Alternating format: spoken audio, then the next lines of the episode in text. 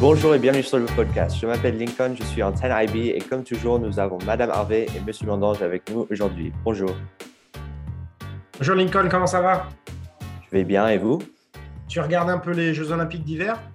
Un peu, euh, pas trop, mais euh, ça a l'air bien. J'ai déjà vu des, des, vidéos qui étaient euh, assez bons. Il y avait des tricks qui étaient très cool. Donc, Bonjour Lincoln, je crois qu'il doit faire très, très, très froid là-bas. Oui, d'après oui. ce que j'ai lu. hein. D'après ce que j'ai compris, ils avaient un ressenti de moins 30 degrés. euh, Oh là là. Wow. les athlètes qui font du biathlon, qui est encore plus dur. C'est une épreuve de durée. Ils disaient que c'était très dur de, de tirer. Il y avait énormément de vent et le froid était, euh, bah voilà, glacial. Euh, vivement l'hiver en Californie. Yeah, it's, it's like 80 degrees right now. It's, it's perfect. Um, today, we have a very special guest. She is an actress who has been on many shows and movies. She has been on shows like Glee, Boston Public, uh, Vikings, and has appeared in shows like NYPD Blue. She has been a part of many other shows and is here to talk about her career as an actress. So now we welcome Jessalyn Gilsig. Thank you for coming on. Oh, thank you for having me. Nice to see everybody. It's ama- uh, thank you for coming. Yeah. Justine. Merci. Aïe. Je peux pas, je suis pas capable de faire tout ça en français, mais je dis bonjour et Je suis bonne sûr journée que à tout le monde. Merci de nous joindre. Donc, um, Merci. So let's get right into the questions. So, um, in your opinion, what do you think it takes to have a successful career uh, like you have as an actress um, in the entertainment industry? Well, that's the, you know, $64,000 question. There are so many different ways to come at uh, at this uh, career and it all kind of it's the kind of career that kind of makes sense only in retrospect, but when you're when you're pursuing it, it always sort of feels like you're trying to find the pathway to to the to the opportunities and to the work. Uh, so if anything, I would say it's it's a it's like many careers, I think, where it's a combination of being ambitious and managing your expectations, Mhm. uh, which means you know you, you kind of have this place that you want to get to, and if you're really lucky, you're gonna sort of that's where you're gonna start coming out the gate, or you're gonna understand that it's it's a process, and that when you're handed an opportunity, even if it doesn't look exactly like the form of what your ultimate goal is, it's just really important to get experience and get exposure and to meet people and to be in a position to observe. And by gathering all of that over time, you start to realize that you've, you know, you're building a skill set, you're getting to know people, you're getting more comfortable, and you're ready for bigger and bigger opportunities. So for me, for example, I definitely started um, I started by doing voiceovers and I started being an extra uh, Mm. in films when I was a teenager because I just wanted to be on set and I wanted to see what it was all about. And then when you're there, you you see an actor and you think, oh wow, that person's really talented and they also seem to be really easy to work with. What are the things? What's their approach? And then you just sort of try to pull that information and then use that the next time you have an opportunity. But it's kind of a, a combination of patience and uh, impatience, and you kind of need both of them at the same time. Yeah, and so you had mentioned that you got your start uh, doing voice acting. Um, how would you recommend, uh, for, or what would you recommend for someone who's who's looking to get in into the uh, entertainment industry? Would would you say for them to start the same way, or like how how would that work? Yeah, I think that uh, definitely when, you know, if you're interested in getting involved as a teenager, I think the best thing to do, first of all, is just to be involved in any opportunity to perform. So get involved in your school theater, get involved in uh, summer camps, get involved in improv groups. You know, the more you practice, the more you work uh, the more you exercise like anything else, and the more prepared you're going to be when an actual professional experience comes up. So it's really, if it's, I always say to kids, if it's really what you want to do, you're going to be accepting of all opportunities that come your way because they're all going to give you that chance to perform.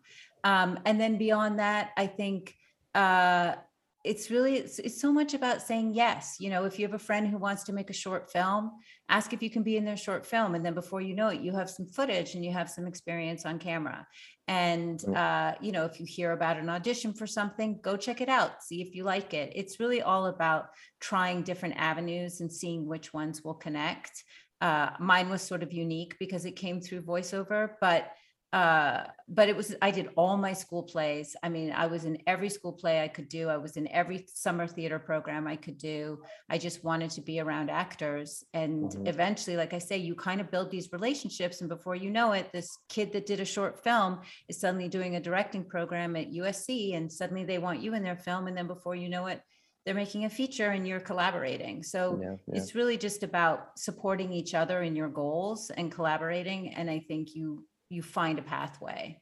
Yeah, very good information right there. And so I mentioned that you've been part of many different shows. Um, but what would you say was your favorite show to be part of and why? Oh my gosh. Um, when I saw that question, I, I guess the first one, there's so many. I've been so lucky because I've been on such interesting shows and I've had the opportunity to work with such talented people. But I do remember when I went to film Vikings in Ireland. And I remember I was I was standing on set and I was wearing this, you know, long hair extensions and I had this Viking costume on that was so spectacular. And I'm looking around and I was thinking, my God, I'm like a 45 year old woman and I'm getting paid to pretend to be a Viking. This is pretty damn good. I feel, I feel like that was sort of Good, fulfilled yeah. a lot of my childhood fantasies and they, they Mhm. all happened in my 40s. So uh, there's always an element of play to what I do. And if you can remember to find the joy in it, that it, it really is, it's such a silly job, but I, it's so much fun. Yeah, yeah, yeah. Yeah. And so uh, you mentioned you you you've worked with so many uh, talented actors and actresses, but uh, if you could choose one actor or actress to work with, who would it be and why? You know, I read a really interesting interview uh, recently in the New York Times with Denzel Washington, Mhm. and it was. I highly recommend if anybody's interested in acting that they check it out because he I actually makes me a bit emotional, but he talks a lot about his process and how deliberate he is in his work and how it, it he almost speaks of it as a as a kind of it's a hard thing to talk about acting because you don't want to make it sound as if you think you're in some ways what makes you special as an actor is the idea that you don't think you're special is the idea that you get out of the way to make space for your character and that the idea of representing somebody else's story and trying to honor that story is really your purpose which is almost a way of sort of emptying yourself out and then allowing that other person to take take your space. And he really speaks of it in a way that seems just so conscious and so thoughtful and just so meaningful. And he's not driven by celebrity. He's not driven he refuses to participate in social media. He really doesn't want anything to distract from the opportunity of really transporting the audience and helping them have empathy for this character that he's that he's um, presuming to portray. So i always thought that after i read that i thought oh wow that would be amazing to be in a room with him and see observe that process. Yeah, yeah, yeah. And so uh, you have worked with many talented uh, actors, actors and actresses, but who was your favorite person to work with? Was it? I mean, I know you've worked with John Stamos. Um, I don't know if he's anything to you, but uh, he's a lot um, to me. if he's but- listening, John, you're a lot to me. Uh, no, John's fantastic. I like John a lot because John is um, John comes from sitcoms, and Mhm. people who come from sitcoms, sitcoms is all about improvisation and and switching it and changing it and changing it and playing and playing and finding the joke. And then you know you work with somebody, let's say like I worked with Gabriel Byrne um, in Vikings. The, he's much more of a traditional actor where it's really about sort of the the kind of more uh, nuanced growth of a scene. But with John, he can suddenly just decide that it's a new it's a new day, it's a new line, it's it, it's a whole new approach.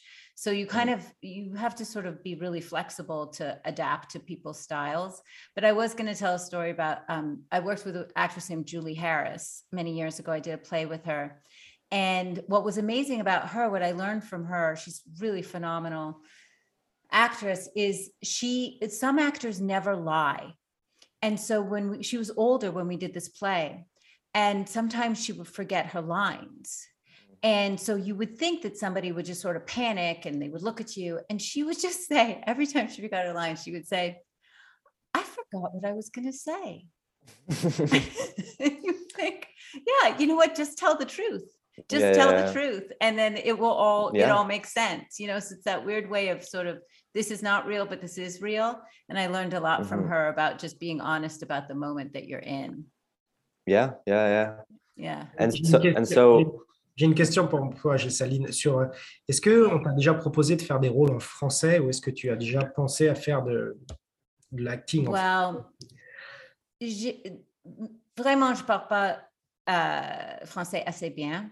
Mhm. Je peux faire un rôle avec un accent français, Ouais. peut-être, euh, ou peut-être un Américain en France, quelque chose hein. comme ça. Donc, donc, je dis toujours sur mon résumé, oui, je parle français, je parle français, mais je suis, euh, je veux pas, um, I don't want to oversell it because Okay. that would be really offensive. But, um, but I'd love to play like somebody who speaks, who can speak French, who's, who's actually not French. Yeah.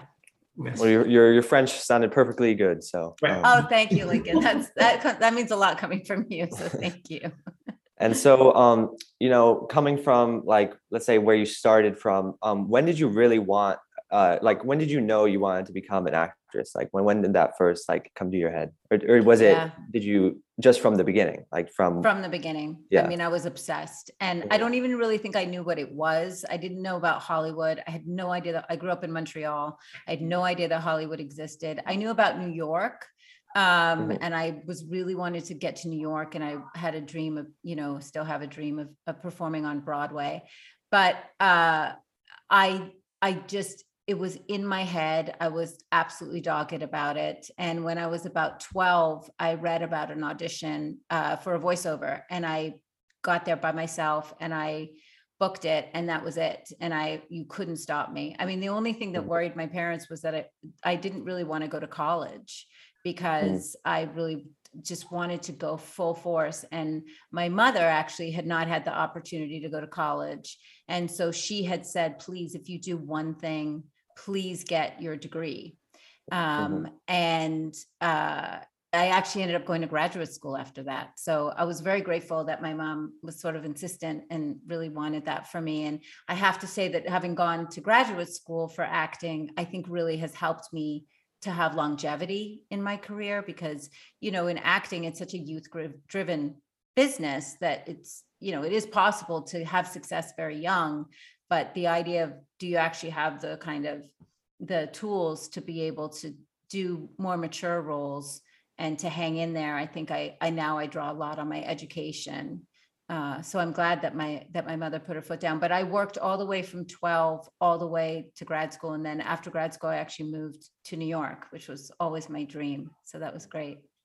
And and so, um, let's say if you if you couldn't become an actress, uh, Yeah. what would you what what would you have been, or was there just no possibility that you wouldn't become an actress? Was it like you know let me tell you sometimes i it's not like i don't think about quitting. You're never going to find an actor who doesn't think about quitting because it's so it is so it's such a horrible life. I mean it's such a hard life. There's so much rejection. It's it's a it's too Mhm. much rejection i think really uh to kind of to kind of survive.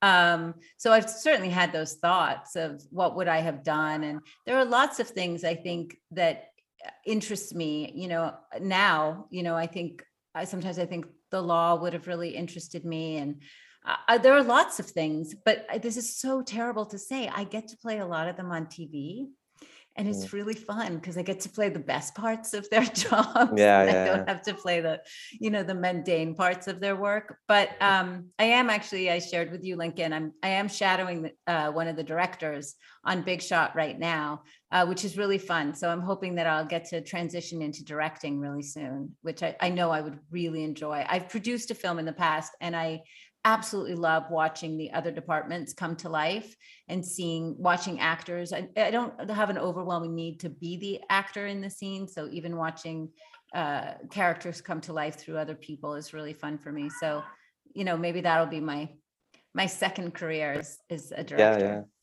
And so speaking of uh, interests, so I know you're you're an athlete yourself, and you love uh, to to to to paint or to draw art. So Yes. how do you do how do you balance those activities uh, with acting?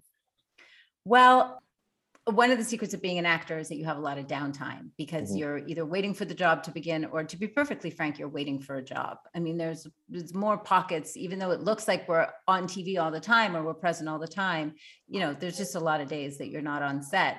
So that's where I do my art most of the time. I try to fill my time with that and I really really enjoy it. It's a really nice sort of meditative challenge for myself. And then I love being active. As you know, I play tennis. I don't know if I would call myself Yeah, an yeah. athlete, but I I like to pretend that I'm an athlete.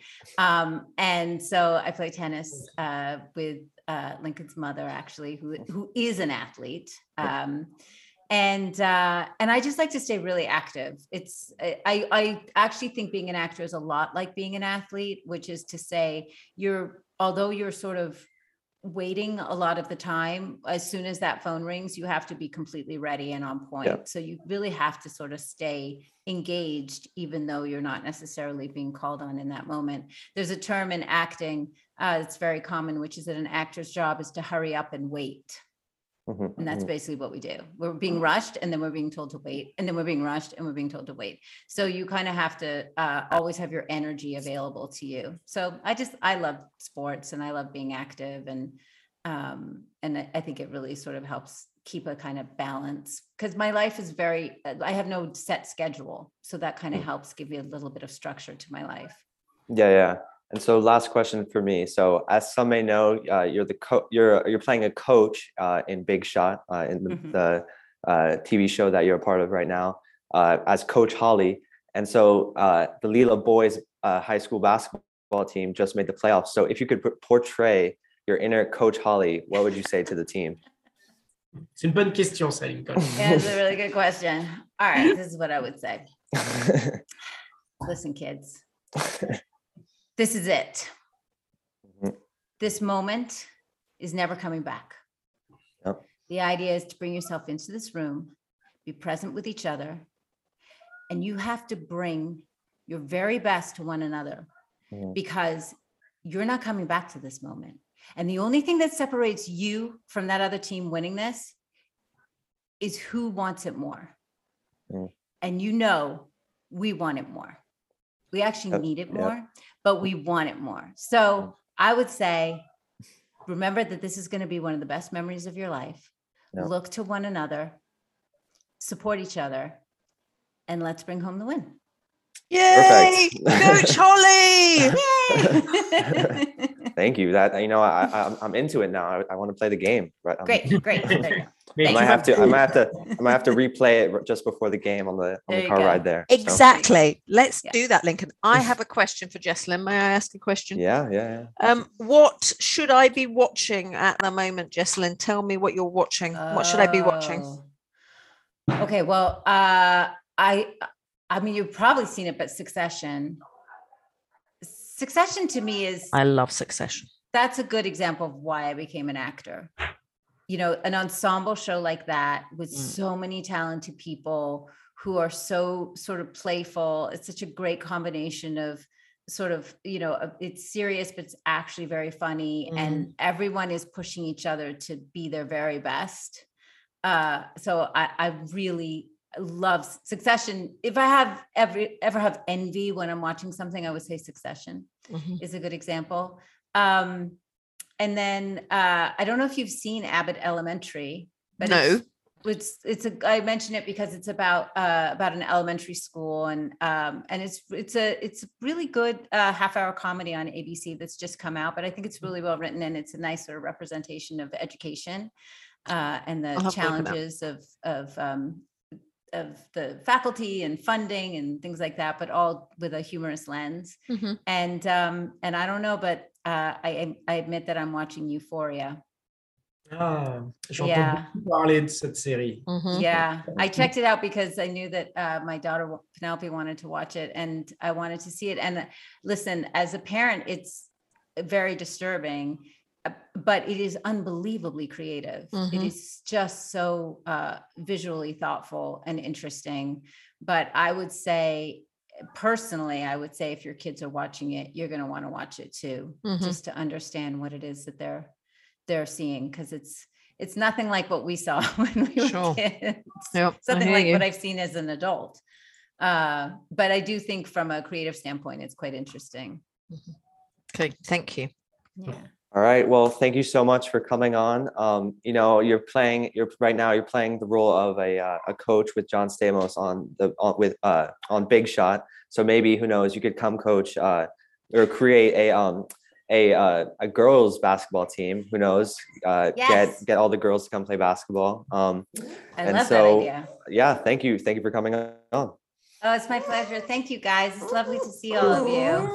Thanks, the dog. Jessalyn. Thank you. Bye, Buttercup. Bye, Bye. Thank you. All right. Well, that was a, a great episode with Jessalyn. Um, uh, we'll see you next week. Thank you. Ouais, et avant qu'on parte, bon courage vendredi soir, 19h, Buckley, c'est ton match, mon ami. Donc, Yes, Oui, remember merci. Coach Holly's words. Thank Yes, you, Jessalyn. yes. euh, toi. So the game will happen right after uh, we release the episode. So we'll see.